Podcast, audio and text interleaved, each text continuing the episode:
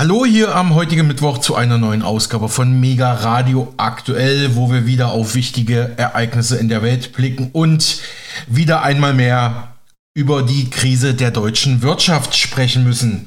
Dazu erwartet Sie in unserer zweiten Stunde nach den Nachrichten heute ein top aktuelles Interview mit dem renommierten IFO Wirtschaftsinstitut in München. Das freut natürlich unseren Sender sehr, dass sich die renommierten IFO-Wirtschaftsforscher Zeit für uns genommen haben. Das wird spannend, da können Sie sich schon mal drauf freuen. Aber starten will ich mit meinem Kollegen Michael Kiesewetter. Hi Micha.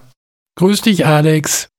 Micha, Quizfrage. Um was geht's in der folgenden aktuellen Umfrage der DPA? Ja, ich meine, gut, ich, ich kenne zwar jetzt hier Penny und ähm, man geht auch gerne einkaufen, aber dann würde ich vielleicht wirklich darauf verzichten, auch um ein bisschen was zu sparen, muss ich ganz ehrlich gestehen. Oh, dann habe ich ja eine Zulage zu machen. Ja, dann ist halt so, wenn das sein sollte, aber es schreckt die Leute ab. Ne? Naja, sicher, allgemein gesehen ist für normale Bevölkerung ist ja ein bisschen zu teuer. Nur wenn aber Umwelt geht, da kann man eventuell akzeptieren. Ich glaube, ich würde es mir überlegen, weil ist ja gleich eine 100% Steigerung. Um die echten Preise bei Penny? Richtig geraten, Micha. Die Discounter- und Supermarktkette Penny hat Anfang dieser Woche einige Produkte in ihrem Sortiment mit echten Preisen versehen.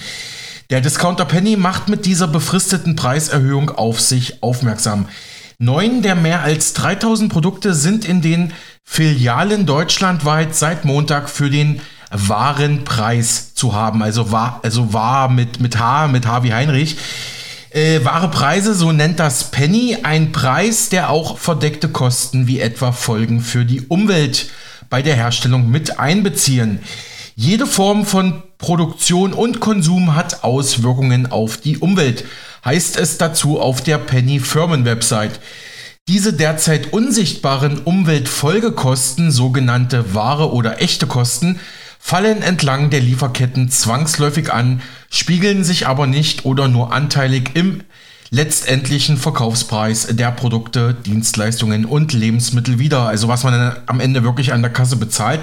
Ob, wann, wie, wo und von wem diese ausgeglichen werden, das ist intransparent schreibt der Konzern Penny. Mit einer europaweit richtungsweisenden Aktionswoche, die jetzt läuft, zu den echten Kosten, möchte Penny gemeinsam mit der Technischen Hochschule Nürnberg und der Universität Greifswald die Grundlage schaffen, um die Diskussion über Lebensmittelpreise breiter zu fassen. Zudem möchten wir den Kundinnen und Kunden anhand wissenschaftlicher Berechnungen klare Handlungsoptionen aufzeigen. Noch bis zum 5. August fordern alle 2150 Pennymärkte für neun ausgewählte Produkte die berechneten Warenkosten als Verkaufspreis. Die Differenz zwischen dem aktuellen Marktpreis und dem echte Kostenpreis spendet übrigens das Unternehmen Penny. Micha, hast du denn schon mal diese echten teuren Preise bei Penny gesehen und wie findest du diese Aktion? Das ist doch mal eine spannende Geschichte. Penny sorgt ja seit Montag für einen Preisschock, schrieb die Weltzeitung. Für neun Produkte nimmt die Discounterkette eine Woche lang die wahren Preise. Dabei werden auch verdeckte Kosten etwa für Umweltverschmutzung bei der Produktion berücksichtigt. Es sei ein gewaltiger Preisaufschlag. Wiener Würstchen kosten plötzlich 6,01 Euro statt 3,19 Euro. Der Preis für Mozzarella erhöht sich von 89 Cent auf 1,55 Euro und für Fruchtjoghurt Joghurt muss 1,56 Euro statt 1,19 Euro bezahlt werden. In einem ungewöhnlichen Experiment verlangt der Discounter Penny seit Montag eine Woche lang für neun seiner mehr als 3000 Produkte die wahren Preise. Ein gewagter Schritt in Zeiten, in denen viele Haushalte ohnehin unter der Explosion der Lebensmittelkosten leiden, denn die Produkte vom Käse bis zum Wiener Würstchen werden dadurch um bis zu 94 Prozent teurer, wie die Handelskette mitteilte. Die Inflation sinkt, doch die nächste Preiswelle wartet schon. Dem Händler Penny sei das bewusst. Er wolle aber trotzdem ein Zeichen setzen. Wir sehen, dass viele unserer Kunden unter den unverändert hohen Lebensmittelpreisen leiden. Dennoch müssen wir uns der unbequemen Botschaft stellen, dass die Preise unserer Lebensmittel, die entlang der Lieferkette anfallen, die Umweltfolgekosten nicht widerspiegeln. Das sagt Penny Manager Stefan Görgens. Mit der einwöchigen Aktion in allen 2150 Filialen wolle das Unternehmen Problembewusstsein bei den Kunden schaffen. Die Mehreinnahmen will die zur Rewe-Gruppe gehörende Kette allerdings nicht behalten, sondern für ein Projekt zum Klimaschutz und zum Erhalt familiengeführter Bauernhöfe im Alpenraum spenden. Danke, Micha, für diese Informationen. Daran anschließend meldete NTV gestern, Steigende Energiepreise, weniger Investitionen, fehlende Fachkräfte und starke Abhängigkeiten. Die deutsche Wirtschaft trete auf der Stelle. Deutschlands Wirtschaftsspitzenverbände blicken daher mit Sorge in die Zukunft und machen auch die Ampelregierung für diese Krise verantwortlich. Die deutsche Wirtschaft stecke in einer Flaute fest. Der erhoffte Frühjahrsaufschwung sei ausgeblieben, das BIP stagniere im zweiten Quartal im Vergleich zum Vorquartal, wie das Statistische Bundesamt anhand vorläufiger Zahlen zuletzt mitgeteilt hatte. Die Aussichten für die nächsten Monate habe sich nach Einschätzungen von Ökonomen zudem eingetrübt. Der Internationale Währungsfonds IWF erwartet für dieses Jahr ein Schrumpfen der deutschen Wirtschaft um minus 0,3 Prozent. Wir sind Schlusslicht in Europa, das kann so nicht weitergehen. Deutschland befindet sich wirtschaftlich auf der Verliererstraße, insbesondere im internationalen Vergleich, sagte Industriepräsident Siegfried Russwurm, Präsident des Bundesverbands der deutschen Industrie des BDI, den NTV hier zitiert. Die Konjunkturindikatoren zeigen leider alle nach unten, also komplett in die falsche Richtung, also nach Süden. Es geht abwärts. Laut aktuellem IWF Wachstumsausblick, das ist immer der berühmte Economic Outlook vom IWF, also laut dem IWF Wachstumsausblick sei die deutsche Volkswirtschaft die einzige unter den 22 untersuchten Ländern und Regionen, in der das Bruttoinlandsprodukt, also das BIP, im laufenden Jahr zurückgehe. Das muss ein Industrie- und Exportland wie es Deutschland ist alarmieren, mahnt BDI-Chef Russwurm. Laut Jörg Dietrich, Präsident des Zentralverbandes des deutschen Handwerks, gehe es den meisten Betrieben aktuell zwar noch gut, allerdings ist die Stimmung schlecht, sogar bei denen, die wirtschaftlich gut dastehen. Die Kostenschübe durch höhere Materialkosten, Inflation, Lohnsteigerungen und vor allem durch weiter steigende Sozialabgaben sind gewaltig. Darunter leidet die Wettbewerbsfähigkeit der Betriebe und ihre Zukunftsperspektiven gerieten unter Druck. Die Transformation wird nur leistbar sein, wenn es weiter ausreichend zahlungsfähige Handwerksbetriebe gibt. Deutschland sei zu bürokratisch, nicht digital genug und zu langsam, beispielsweise bei Genehmigungs- und Planungsverfahren kritisierte Dietrich. Was vor uns liegt, ist sehr herausfordernd. Wenn jetzt nicht gehandelt und gegengesteuert wird, besonders im Baubereich, dann droht eine lange Zeit der wirtschaftlichen Schwierigkeiten. Die Ampelkoalition aus SPD, Grünen und FDP habe im vergangenen Halbjahr leider nicht zu einer positiven Grundstimmung im Land beigetragen, sagte der Handwerkschef. Ihr teils praxisfernes und überhastetes politisches Handeln hat im Gegenteil viele, gerade auch im Handwerk, verunsichert, ganz besonders beim Gebäudeenergiegesetz. Soweit dieser NTV-Bericht. Und wir vertiefen dieses Thema ja noch nach den Nachrichten im Interview mit dem IFO-Institut, also bitte dranbleiben. Aber wir müssen jetzt noch einmal nach Afrika ins Land Niger schauen zum dortigen Militärputsch. Wir hatten ja gestern gehört, dass die frühere Kolonialmacht Frankreich in dem Land immer noch viele politische und wirtschaftliche Interessen hat. Aktuell fliegt Frankreich seine Bürger aus dem westafrikanischen Land aus. Angesichts der sich verschlechternden Sicherheitslage startete bereits gestern eine Evakuierungsaktion, hieß es aus dem Außenministerium in Paris. Diese Evakuierung stehe auch Angehörigen anderer europäischer Staaten offen, die das Land verlassen wollen. teilte die französische Regierung mit. Der Deutschlandfunk berichtet, es befanden sich noch bis Dienstagvormittag 500 bis 600 französische Staatsbürger im Land Niger. Dann begannen die Evakuierungen. Frankreich hat im Niger selbst sowie im benachbarten Tschad etwa 2500 eigene Soldaten stationiert. Am vergangenen Wochenende hatte es in Niamey, in der Hauptstadt des Niger, Proteste von Anhängern der Putschisten gegeben, bei denen es auch zu Angriffen auf die französische Botschaft gekommen ist. Wir hatten ja berichtet. Und die Bundesregierung von Deutschland hatte am Montag mitgeteilt, dass sie für deutsche Zivilisten und Bundeswehrangehörige derzeit keine Evakuierungsmaßnahmen plane. Die Situation im Land nach dem Militärputsch werde aber beobachtet, hieß es in Berlin. Die Länder, die afrikanischen Länder Burkina Faso und Mali stellen sich derweil hinter die Putschisten im Niger. Die Militärregimes von Burkina Faso und Mali, wo eben auch quasi Putschisten regieren, warnten zuletzt das westafrikanische Staatenbündnis ECOWAS vor einem militärischen Eingreifen im Niger. Dies würde als Kriegserklärung gewertet, hieß es in einer gemeinsamen Mitteilung.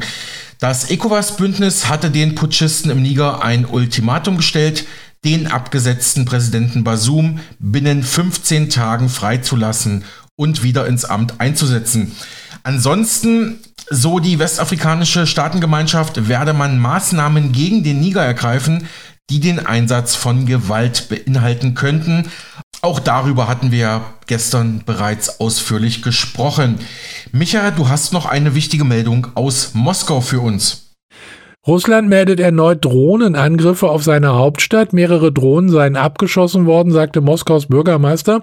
Russlands Verteidigungsministerium sprach von einem versuchten Terrorangriff des Kiewer Regimes. Die ukrainische Regierung schweigt bislang und so berichtet Zeit Online darüber. Moskau ist nach russischen Angaben erneut Ziel eines Drohnenangriffs geworden. Die russische Flugabwehr habe eine Reihe von Drohnen abgeschossen, die auf Moskau abzielten, teilte der Bürgermeister der russischen Hauptstadt Sergei Sobjanin am Dienstag auf Telegram mit. Eine Drohne habe jedoch dasselbe Hochhaus getroffen, das bereits am Sonntag bei einem Drohnenangriff beschädigt worden war. Verletzte seien bislang nicht gemeldet worden. Ein Augenzeuge berichtet. Wir wollten uns den Turm ansehen, in dem es vorgestern eine Explosion gegeben hatte. Die Leute haben uns gezeigt, wo das war. Wir gingen dorthin und plötzlich gab es diese Explosion und wir rannten sofort los. Das russische Verteidigungsministerium teilte in einem Statement auf Telegram mit, man habe einen, Zitat, versuchten Terrorangriff des Kiewer Regimes vereitelt. Die ukrainische Regierung äußert sich nur selten zu Vorfällen, die sich auf russischem Territorium ereignen. Soweit dieser Beitrag von Zeit Online. Drohne trifft erneut Moskauer Geschäftsviertel. Flughafen stellt Betrieb ein, berichtete die Berliner Zeitung. Kurz nach dem Drohnenangriff wurde der Verkehr am internationalen Moskauer Flughafen vorübergehend eingestellt, wie die staatliche Nachrichtenagentur TASS berichtete. Flüge wurden auf andere Flughäfen umgeleitet. Wenig später wurde laut TASS der normale Flugbetrieb wieder aufgenommen. Bereits am Sonntag hatte Russland eigenen Angaben zufolge ukrainische Drohnen abgeschossen, die zwei Bürotürme im Moskauer Geschäftsviertel beschädigt hatten, wie eben gehört. Ja, besten Dank. Kommen wir mal zu einem anderen Thema. Wir behandeln hier bei uns im Wirtschafts- und Finanzteil ja auch immer wieder die sogenannten Kryptowährungen wie Bitcoin. Die sehen ja viele positiv, eine neue Art von Geld, sicher, dezentral, frei. Doch vor wenigen Tagen berichtete der Finanzexperte Marc Friedrich per Eilmeldung sozusagen über einen neuen körperbetonten Kryptocoin, den WorldCoin. Das klingt jetzt alles lustig, ist aber bitterer Ernst, denn der soll unsere Freiheit massiv bedrohen, und zwar weltweit. Was es damit auf sich hat, lernen wir jetzt. Dein Auge soll in Zukunft als Pass gelten oder sogar als digitale Geldbörse. Ich mache keinen Spaß. Und heute geht es auch gleich los mit einer direkten Warnung. Wir alle sollen komplett digital erfasst werden. Und damit geht es um komplette Kontrolle, um die komplette digitale Überwachung. Und das Ganze kommt nicht aus China, nein, das kommt sogar aus den demokratischen USA. Wir alle sollen uns in Zukunft biometrisch digital identifizieren als tatsächlich menschlich, als human. Warum? Um uns abgrenzen zu können von der künstlichen Intelligenz. Ja, hast du schon von WorldCoin gehört? Da muss man jetzt seine Iris scannen, um sich als Mensch identifizieren zu lassen, um eine World ID zu bekommen. Ja, heute sprechen wir über eine Entwicklung, die direkt aus einer Folge Black Mirror zu stammen scheint. WorldCoin, ein neuer Shitcoin, die dein Auge zur Geldbörse macht. Also schnall dich an, behalt die Augen offen oder lieber zu und wir tauchen tief in eine unglaubliche und auch ein bisschen gruselige Geschichte ein, und keine Sorge, kein Augapfel wird jetzt im Zuge dieser Episode gescannt oder verletzt.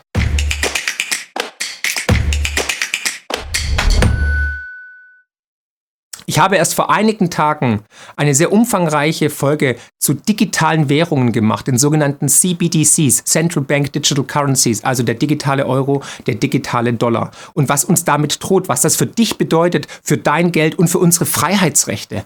Dieses Video findest du hier oben unbedingt anschauen. Ganz, ganz wichtig. Du kannst gerne jetzt auch das Video stoppen, auf Pause drücken und dann erstmal dieses Video anschauen und dann hier zurückkommen. Und da habe ich schon über WorldCoin kurz gesprochen, was das für eine Entwicklung ist.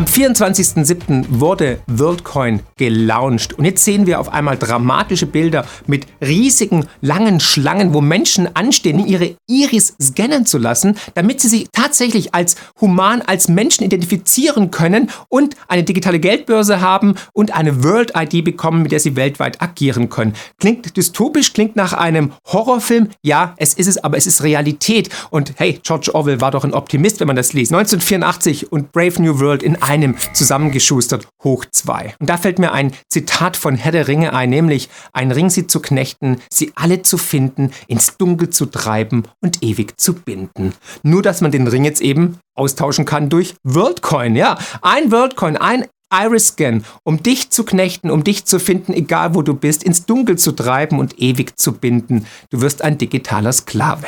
Was ist WorldCoin?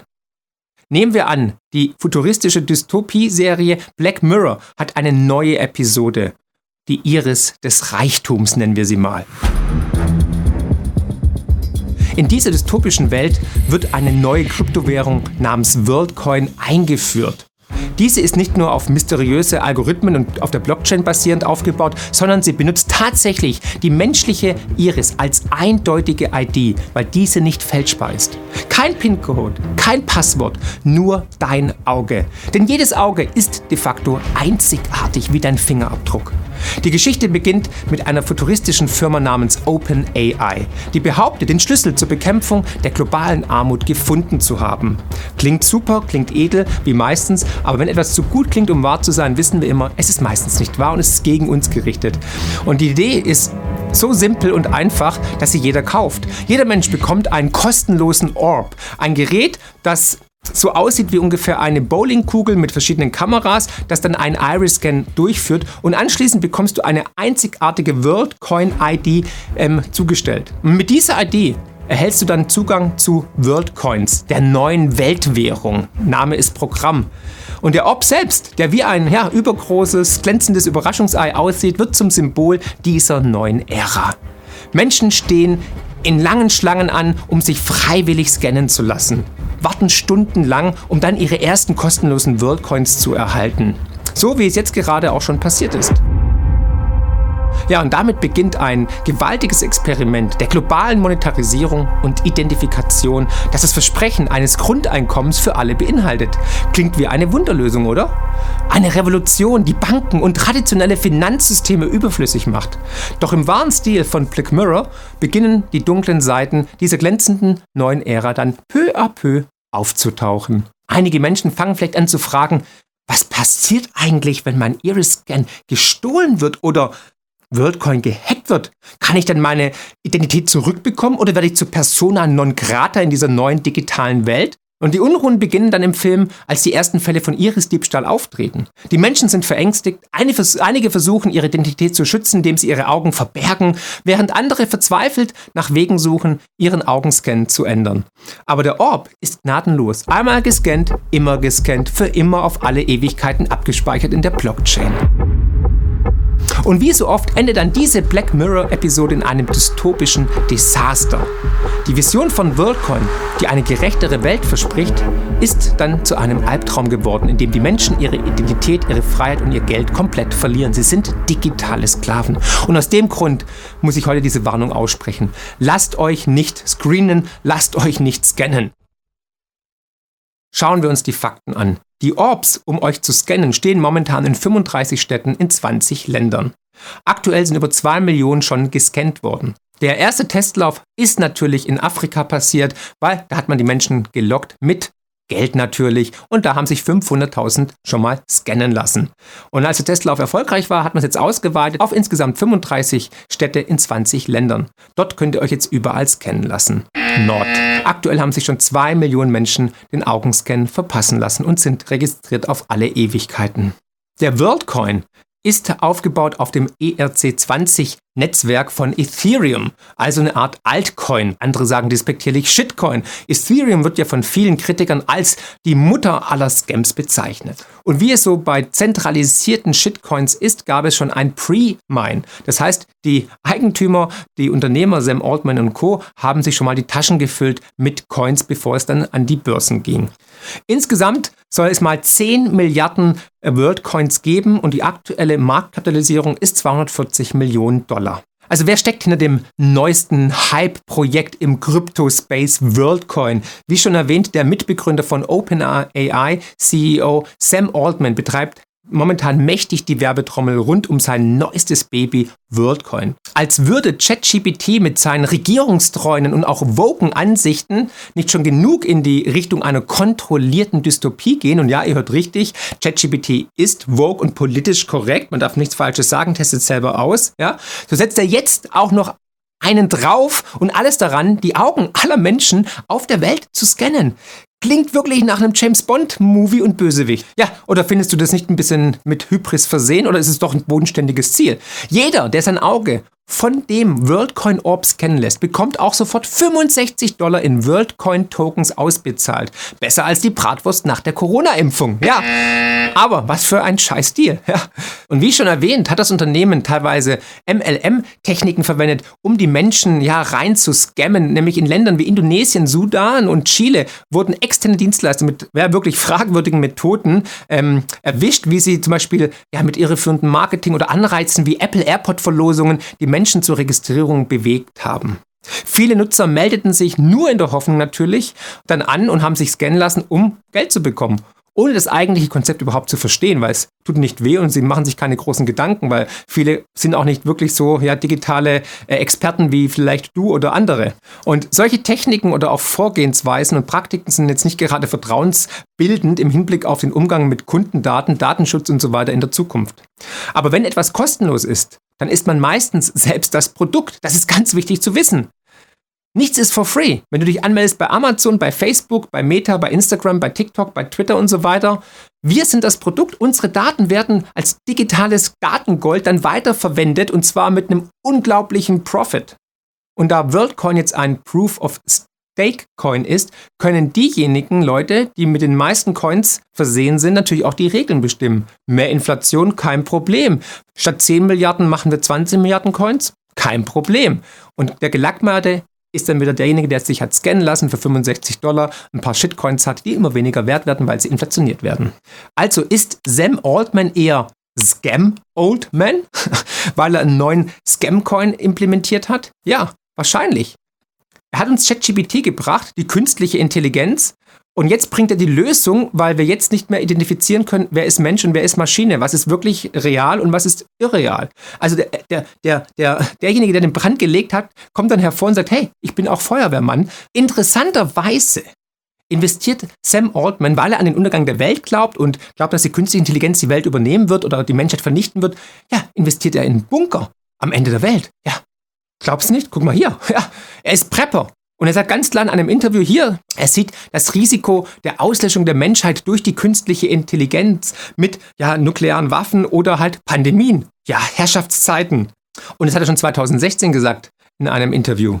Ja, und wer sind die Investoren? Haltet euch fest, es ist ein anderes Scam, äh Sam, Entschuldigung, nämlich Sam Bankman-Fried. Ja, derjenige, der mit FTX Milliarden und Millionen verdient hat und Millionen abgezockt hat, die alle Geld verloren haben durch die Pleite der Kryptobörse FTX. Und der immer noch frei rumläuft, weil er auch die Demokraten finanziert hat.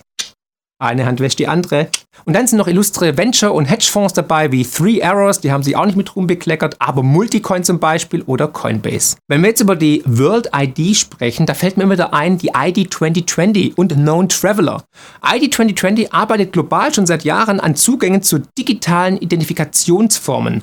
Vor allem die EU ist dahinter richtig her und auch da ist immer spannend, kurz hinter den Vorhang zu gucken, wer dahinter steckt. Aber Ziel soll es sein, Zugang zu Gesundheitsdiensten zu ermöglichen, aber auch Bildungs- und Berufsnachweise sicher abzuspeichern digital. Und Ziel von ID 2020 ist natürlich jedem Menschen auf der Erde eine digitale Identität zu verpassen, damit die Daten in einer Cloud abrufbar sind und zwar zu jeder Zeit. Und dieses dystopische Identifikationsprogramm soll bis spätestens 2030 für jeden Menschen eine digitale Identität bereitstellen. Ich bin mir relativ sicher, dass es kein Zufall ist, dass WorldCoin genau wieder aus der gleichen Globalisten-Ecke kommt, wie alle neuen Entwicklungen, welche auf mehr Zentralisierung und noch mehr Kontrolle abziehen.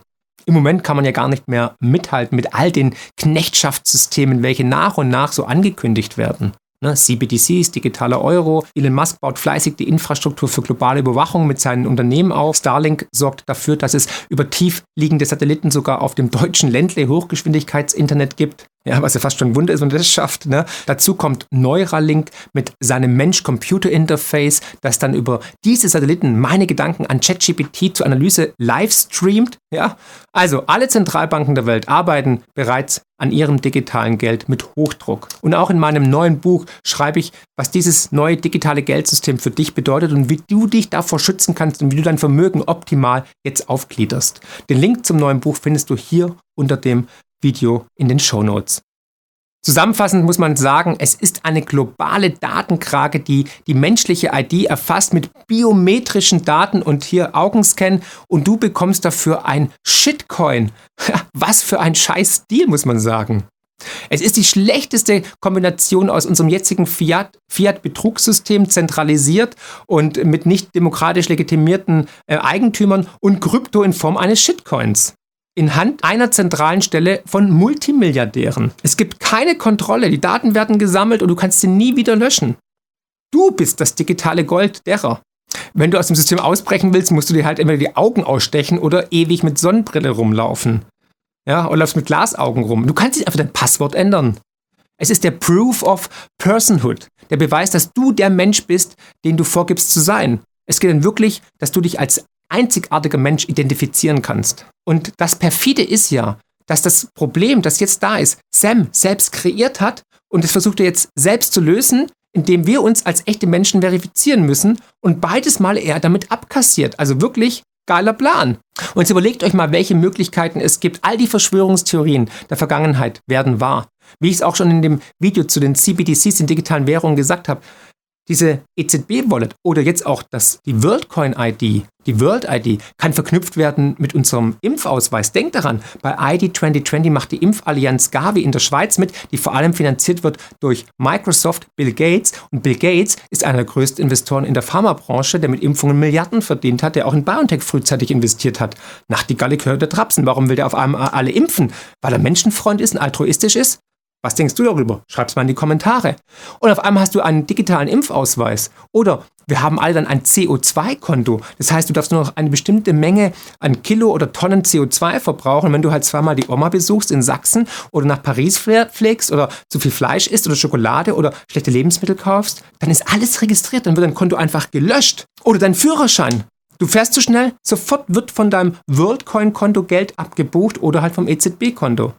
Oder natürlich die perfekte Möglichkeit, ein Social Credit Programm wie die Chinesen zu implementieren. Wer sich nicht benimmt, wer sich nicht die Zähne putzt, wer zu schlechte Blutwerte hat, wer zu wenig Sex hat oder zu viel Sex hat, wer, egal was, ja, der wird bestraft oder öffentlich dann diskreditiert und stigmatisiert. Guck mal, der hat sich impfen lassen. Guck mal, der sagt, dass die Ukraine den Krieg nicht gewinnt. Guck mal, der ist für Atomkraft, ja, was es so alles gibt. Ihr habt es in den letzten Jahren miterlebt. Und deswegen, wir brauchen keinen WorldCoin. Es gibt schon einen WorldCoin, der heißt Bitcoin. Nur Bitcoin wurde fair und demokratisch gestartet und folgt keiner politischen Agenda und ist kein zentralistischer Shitcoin. Es gibt keinen anderen Coin, der so stark dezentralisiert ist und unabhängig von großen Institutionen ist wie Bitcoin. Alle anderen Altcoins sind nur billige Imitationen, die, die es niemals schaffen werden, diese einzigartigen Eigenschaften zu erreichen wie Bitcoin. Absolute Knappheit wird nur einmal entdeckt. Deswegen sollte man von all diesen Projekten, welche nur mit Buzzwords um sich werfen, definitiv Abstand halten. Und wenn WorldCoin sagt, it's time, dann sage ich, na, it's not. Und jetzt stehen wir hier am Scheideweg und können uns entscheiden für die Freiheitstechnologie, für Bitcoin oder für den dystopischen, zentralistischen Coin der Hölle, für den WorldCoin. Es ist wirklich ein dystopischer Albtraum, den wir gerade live und in Farbe erleben. Die Technologie kann massiv gegen uns verwendet werden. Jetzt bin ich natürlich gespannt. Vertraust du einer zentralistischen Organisation von Milliardären wie Hedgefonds oder Sam äh, Scam Altman oder Scam Bankman Fried, die jetzt schon ja nicht wirklich sich mit Ruhm bekleckert haben und die selber Probleme kreieren, um sie dann selbst zu lösen. Also absurd. Puh, ihr seht mein Plädoyer natürlich, warum ich euch warnen möchte und warum Bitcoin tatsächlich eine Lösung ist, um aus diesem System auszuscheiden, rauszukommen. Ich bin auf dein Feedback gespannt und ich bitte dich jetzt nochmals, teil dieses Video. Das ist extrem wichtig, weil Menschen wirklich anfangen zu überlegen, ach, das mache ich doch so praktisch und so. Aber ja, tatsächlich, also wir hatten in den letzten Jahren schon einige IQ-Tests und Bitcoin ist nicht nur ein IQ-Test, es ist auch ein Test, ob jemand Rückgrat hat und ob jemand das Geldsystem verstanden hat. Deswegen ist dieser Kanal so wichtig mit finanzieller Intelligenz. Trag du deinen Beitrag dazu bei, dass du Menschen sensibilisierst für dieses Thema. Teil dieses Video kräftig. Empfehle mich gerne weiter. Lass ein Abo da, lass ein Like da, dass dieses Video wirklich viral geht. Da würde ich mich wirklich drüber freuen, weil diese Nachricht ist wichtig. Diese Warnung muss raus. Also, ich bin gespannt und denkt immer daran, wegen dir, wegen Bitcoin, ist die Welt da draußen besser, als wenn wir glauben. Herzlichst, euer Marc. Soweit Marc Friedrich mit seiner Kritik am WorldCoin. Eine neue Währung uns zu knechten, fragt er kritisch. Ich habe übrigens gestern gehört, dass bereits weltweit mehrere Millionen Menschen sich schon für den WorldCoin und die World ID angemeldet haben und ihren Körper, ihre Augen ja, scannen lassen wollen. Freiwillig haben sie das gemacht. Nun gut, ich denke mal, Ökonom Marc Friedrich hat dazu erstmal alles gesagt. Das bleibt wahrscheinlich ein spannendes Thema hier in diesen ja, turbulenten Zeiten, in denen wir leben. Und wir kommen nochmal zu einem völlig anderen Thema. Heute, Micha, ist übrigens der sogenannte Erdüberlastungstag, der uns an die Knappheit unserer Rohstoffe und Ressourcen jedes Jahr wieder erinnert. Die DPA meldet, die Menschen haben die eigentlich für das gesamte Jahr zur Verfügung stehenden ökologischen Ressourcen der Erde am heutigen Mittwoch bereits schon wieder aufgebraucht. Der 2. August ist nach Berechnungen der amerikanischen Umweltorganisation Global Footprint Network in diesem Jahr der Erdüberlastungstag. Genau, das wird ja jedes Jahr neu berechnet, bis wann uns die Rohstoffe zumindest mathematisch ausgehen. Stefan Küper von der Umweltorganisation German Watch äußerte sich so zu dieser Problematik. Ja, es geht hier vor allem um natürliche Ressourcen. Ne? Da geht es um äh, natürliche Bodenflächen, um die Ozeane, um Wasser, ähm, all das also, was äh, die Erde, die Natur uns zur Verfügung stellt. Und all das wird eben ähm, ja seit einiger Zeit massiv überlastet. Seit den 1970er Jahren gibt es eine Überlastung der Erde, hat das Global Footprint Network errechnet. Und wir kommen eben auch zu dem Schluss, leider seit Anfang der 70er Jahre steigt diese Erdüberlastung im Schnitt immer weiter an. Das heißt, sie ist jetzt heute ähm, ja, so hoch, wie sie vor 10, 20 Jahren bei weitem noch nicht war. Gut wäre es natürlich, wenn man versucht, seinen eigenen sogenannten ökologischen Fußabdruck zu verringern. Ne? Das geht um relativ einfache Dinge. Da zum einen, wenn man mal in den Konsum guckt, dass man also, wenn man Gebrauchsgegenstände kauft, schaut, eher ein langlebiges Produkt zu kaufen. Fleisch spielt eine große Rolle. Wer weniger Fleisch isst, äh, verringert auf jeden Fall seinen ökologischen Fußabdruck. Und andere Beispiele sind natürlich Verkehr. Fliegen zum Beispiel ist mit Abstand das klimaschädlichste Fortbewegungsmittel, das es gibt. Und natürlich bei Energie ist ja auch ein großes Thema in der Politik im Moment, zu versuchen, seinen äh, Energieverbrauch so niedrig wie möglich zu halten. Ein paar Beispiele wären zum Beispiel Schulen, die beschließen, wir machen grundsätzlich auch in der Oberstufe keine Stufen oder Kursfahrten mehr mit dem Flugzeug. Ein anderes Beispiel ist, man ist vielleicht engagiert in einem Verein und beschließt, dass man nur noch regionale und biologisch angebaute Produkte anbietet bei Festen oder so. Oder ein drittes Beispiel ähm, bei der, im Berufsumfeld, man geht vielleicht zum Betriebsrat oder zum Arbeitgeber und sagt, können wir nicht irgendwie es vereinfachen, dass Leute mehr, es reizvoller ist für Leute mit Bus, Bahn und Fahrrad zur Arbeit zu pendeln, wenn es denn von der Distanz her und von der Anbindung her geht. Das sind so kleine Maßnahmen, mit denen man eben auch solche mitne Leute mitnehmen kann, die aus eigener Motivation sich vielleicht nicht unbedingt nachhaltiger verhalten wollen, aber die dann sagen würden, okay, wenn mir das so leicht gemacht wird, dann mache ich mit. Genau, unter Image-Aspekten ist das für viele Unternehmen seit längerem schon interessant. Das ist wichtig. Wenn es dann gute Lösungen gibt und ein gutes Image ist ja auch nichts dagegen einzuwenden, man muss natürlich bei jeder einzelnen Maßnahme immer schauen, ne? macht das Unternehmen da wirklich was Sinnvolles, was auch wirklich äh, für eine Mehrnachhaltigkeit sinnvoll ist. Da muss man in jedem Fall Einzelfall prüfen, ist das wirklich sinnvoll oder wollen die damit vor allem ihr Image steppen. Ne?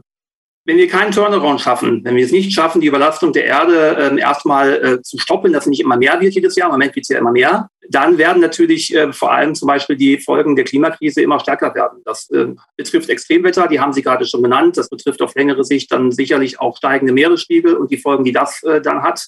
Da gibt es ja verschiedene ähm, Prognosen der Forscher, die sehr, sehr klar sind, dass ab einer bestimmten Erderhitzung ähm, tatsächlich auch ein Leben, wie wir es heute kennen, auf dem Planeten nicht mehr möglich sein wird. Und deswegen ähm, müssen wir, glaube ich, weg davon zu kommen, zu glauben, das ist alles Alarmismus. Also ob es wirklich äh, sinnvoll ist, Atomkraftwerke weiterzulaufen lassen oder nicht, ähm, können, können wir nicht beurteilen. Ähm, ähm, das müssen andere machen. Was viel wichtiger wäre, dass wir tatsächlich das, das zum Anlass nehmen, jetzt wirklich bei den erneuerbaren Energien viel mehr den Turbo ähm, reinzulegen. Und der zweite Aspekt ist tatsächlich, da müssen wir noch viel besser werden, auch in Deutschland, Energieeffizienz und Energiesparen. Gerade im Gebäudebereich, bei den äh, älteren Gebäuden gerade, da könnte man eine Menge Energie sparen, wenn man äh, da ein effizientes Programm angeht. Aber da ist vor allem die Politik gefragt. Die muss die Rahmenbedingungen dafür setzen. Soweit Stefan Küper von der Umweltorganisation German Watch gegenüber der DPA zum heutigen Erdüberlastungstag. Aber jede Medaille hat ja bekanntlich zwei Seiten und eben haben wir ja gehört, dass man weniger Fleisch essen sollte, was sicherlich auch gesund ist, aber vor allem um den eigenen CO2-Fußabdruck zu minimieren. Aber es ist ja wissenschaftlich durchaus umstritten, ob CO2 wirklich und tatsächlich der Treiber für die Klimakatastrophe ist. Erst letzte Woche sprachen wir von Mega Radio aktuell dazu mit dem Wiener Physiker Dr. Peter F. Meyer. Und der betont vor allem den Einfluss der Sonne auf unser Erdklima. CO2 sei demnach nur eine Folgeerscheinung, nicht die Ursache. Zitat, das goldene Kalb CO2 wird derzeit medial am Nasenring durch die Manege geführt. Täglich werden neue Hitzerekorde gemeldet. Aber Sie schränken das ein bisschen ein, diese Aussage, Herr Dr. Meyer. Ja, äh, Grüße, Herr Boos, danke für die Einladung.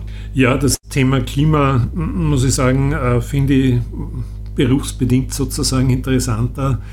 Äh, das sind sehr schöne äh, Fragen und Theorien aus der Astrophysik und aus der Wolkenphysik und aus der verschiedenen anderen äh, Zweigen der Physik. Also da fühle ich mich wesentlich wohler als äh, bei anderen Dingen, mhm. äh, muss ich ganz ehrlich gestehen.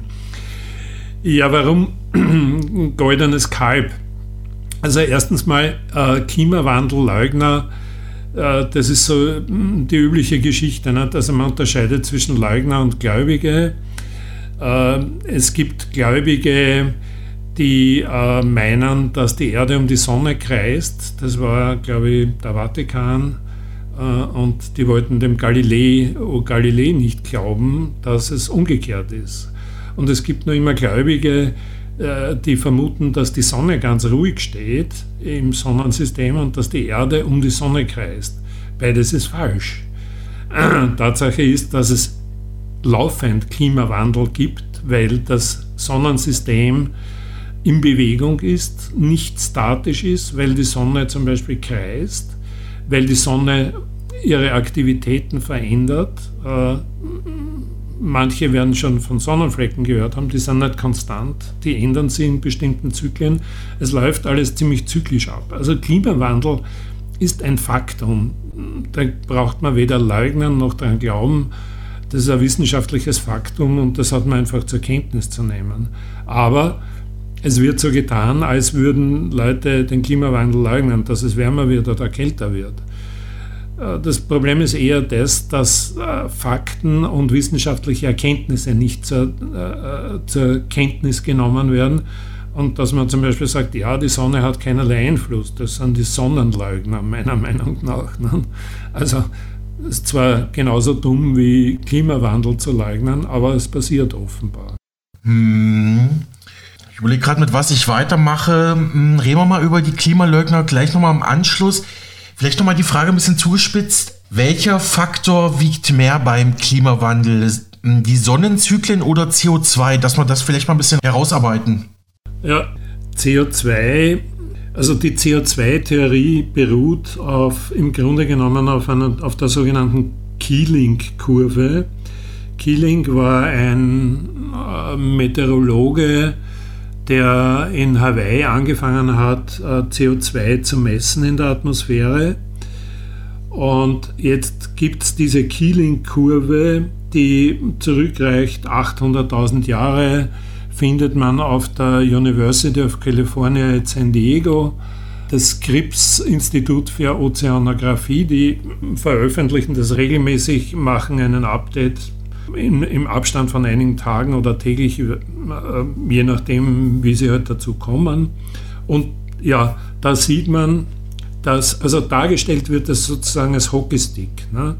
Also in den letzten Jahren gibt es den Wahnsinnsanstieg von 270 oder 280 Parts per Million, also das sind 0, 0,027 Volumensprozent. Also man findet 270 äh, CO2-Atome unter einer Million äh, Atomen, Luftatomen verschiedenster Provenienz. Und das sei angeblich gleich geblieben, beschränken wir uns in der Betrachtung einmal auf die letzten 2000 Jahre. Das sei angeblich gleich geblieben die letzten 2000 Jahre, äh, bis man angefangen hat äh, Erdöl und Kohle zu verwenden in größerem Stil und seither sei es angestiegen. Auf derzeit, gab die letzten Daten bewegen sich um die 420 Parts per Million, also 0,042 äh, Volumensanteile. Was sich natürlich ändert, wenn man zum Beispiel Maske, eine FFP2-Maske anhat, dann hat man eine stärkere eine höhere Konzentration an CO2, nämlich 1% oder mehr. Und das ist natürlich gesundheitsschädlich. Aber zurück zum Klima.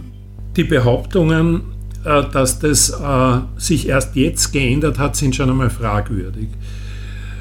In Meyers Konversationslexikon findet man Berichte von einem Schweizer aus dem Jahr 1820, der äh, mit sehr guter Methodik äh, in der Schweiz am Genfer See CO2 gemessen hat und er kam auf Werte von 400, 420 Parts per Million.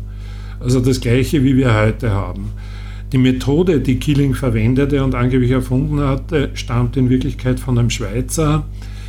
Äh, also schon einmal da zeigt sich, dass offenbar hm, Dinge behauptet werden, die nicht richtig sind gemessen wird, äh, gemessen werden die Werte seit 1956 in, am Mauna Loa Institut, in, in, in, am Mauna Loa Vulkan in, in Hawaii. Die Werte sind sicher richtig, die dort gemessen sind. Die werden auch zum Beispiel an der Zugspitze gemessen, die werden am Sonnenblick in Österreich gemessen und noch an vielen anderen Stellen. Also das passt schon. Was nicht passt, ist offensichtlich diese Kurve. Denn es gab früher Warmzeiten, es gab früher Kaltzeiten.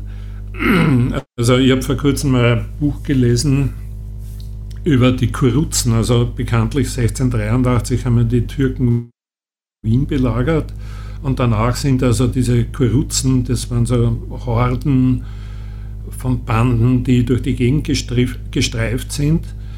Und die sind angeblich bei Graz, laut dem Buch, über die zugefrorene Mur geritten, eine ganze, eine ganze Truppe. Jetzt muss man sich vorstellen, so ein Pferd mit Reiter 750, 800 Kilo, wenn der eine Rüstung und so weiter auch hat. Und die reiten im Galopp über einen Fluss, der schon ewig lang nicht mehr zugefroren war. Also muss es da ziemlich kalt. Schaut man sich die Keeling-Kurve an, ja, dann sieht man was. Man sieht, dass sich da keine Veränderung des CO2s ergeben hat. Es war irgendwie so um 270 Parts per Million, wie es die ganze Zeit war.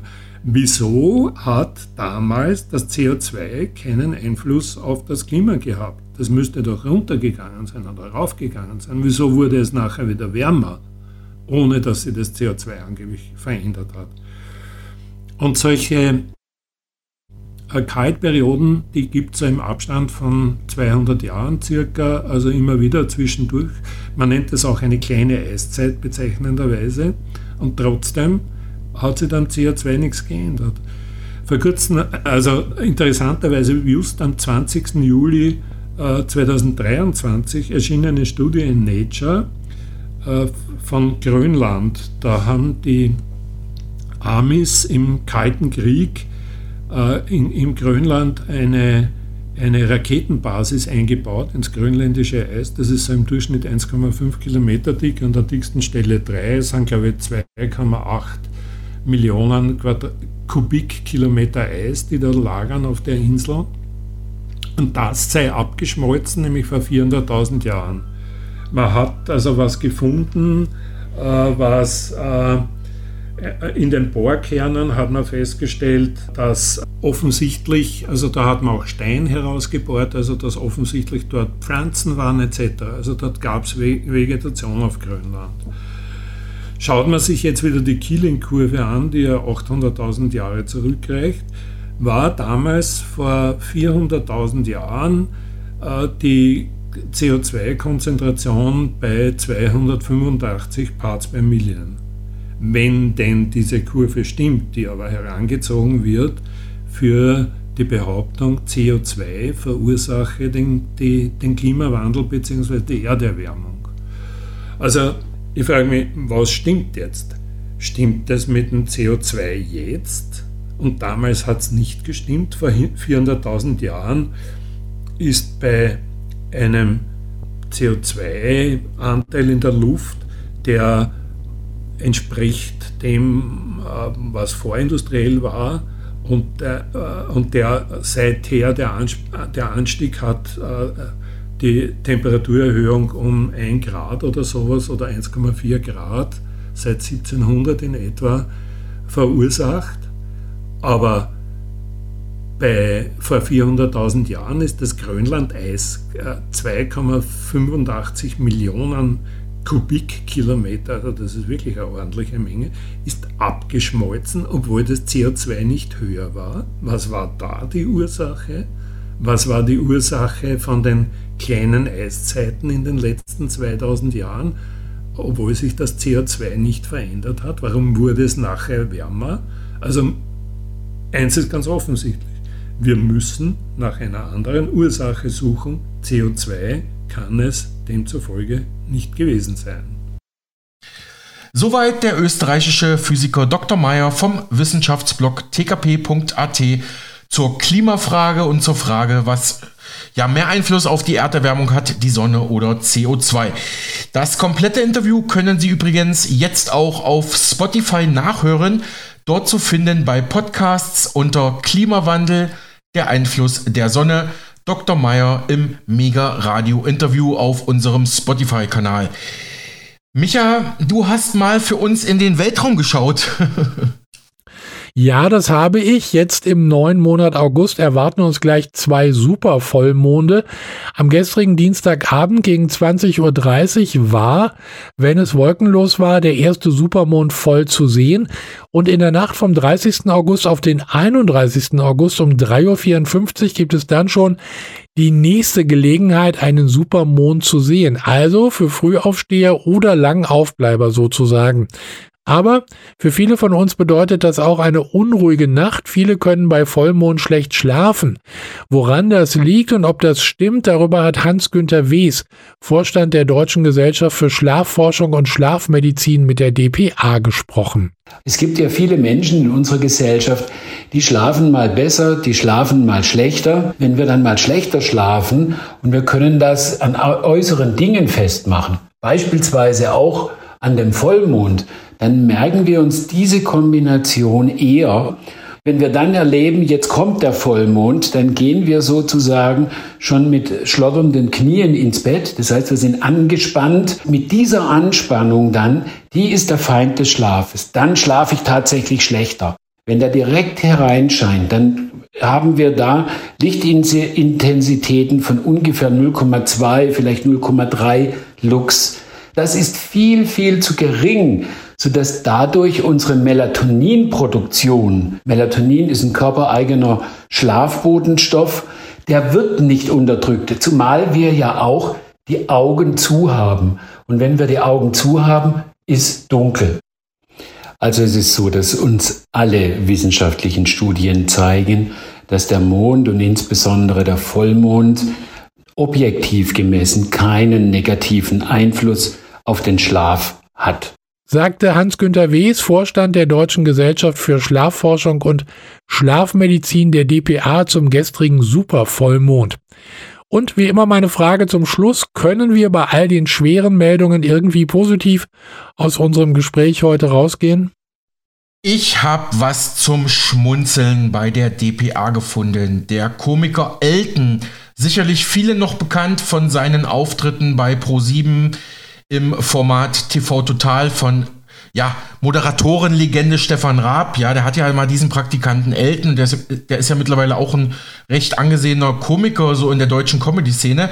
Ja, dieser Elton, der hat jetzt die deutsche Frauenfußball-Nationalmannschaft bei der WM in Australien und Neuseeland besucht. Wir hatten ja gestern erst über die Niederlage der deutschen Frauen gegen Kolumbien gesprochen. Die DFB-Frauen müssen jetzt morgen am Donnerstag gegen Südkorea gewinnen, um die nächste Runde zu erreichen. Dennoch sei die Stimmung im Team recht gut und zuversichtlich, sagt Elton. Seine Lieblingsspielerin ist übrigens Lena Oberdorf.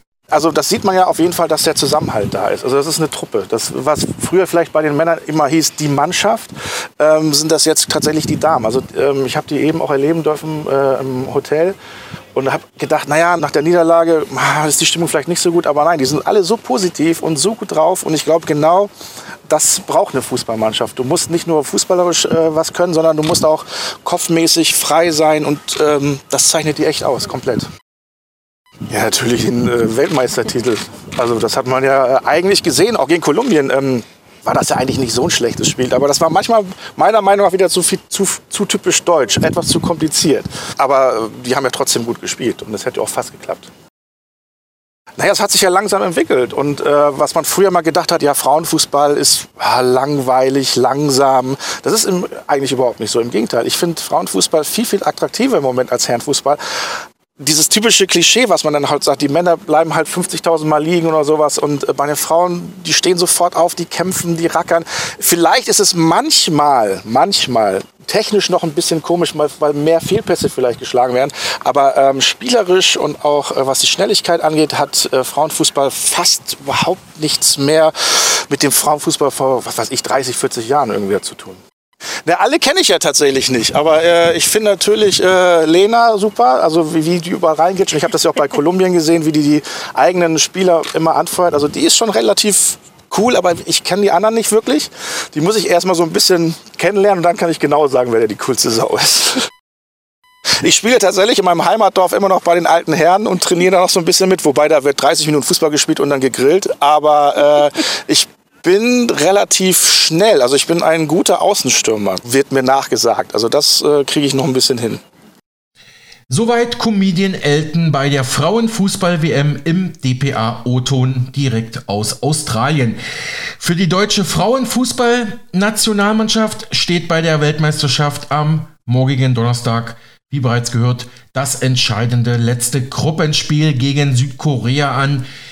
Und beim gestrigen Training bekamen die DFB-Fußballerinnen prominente Unterstützung aus Deutschland.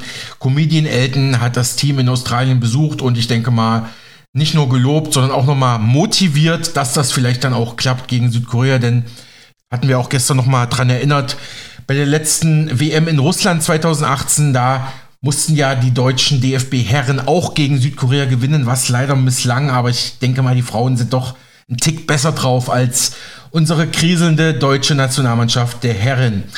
Aber gut, genug Fußball für heute, genug Politik, zumindest fürs Erste. Wir machen Nachrichten und ich bedanke mich bei dir, Micha, wieder für Recherchen und Teilnahme. Bis dann, wir hören. Und tschüss, Alex. Und jetzt geht's erstmal zu den Kollegen der Nachrichten und danach weiter mit einem top aktuellen Interview mit dem renommierten IFO-Institut.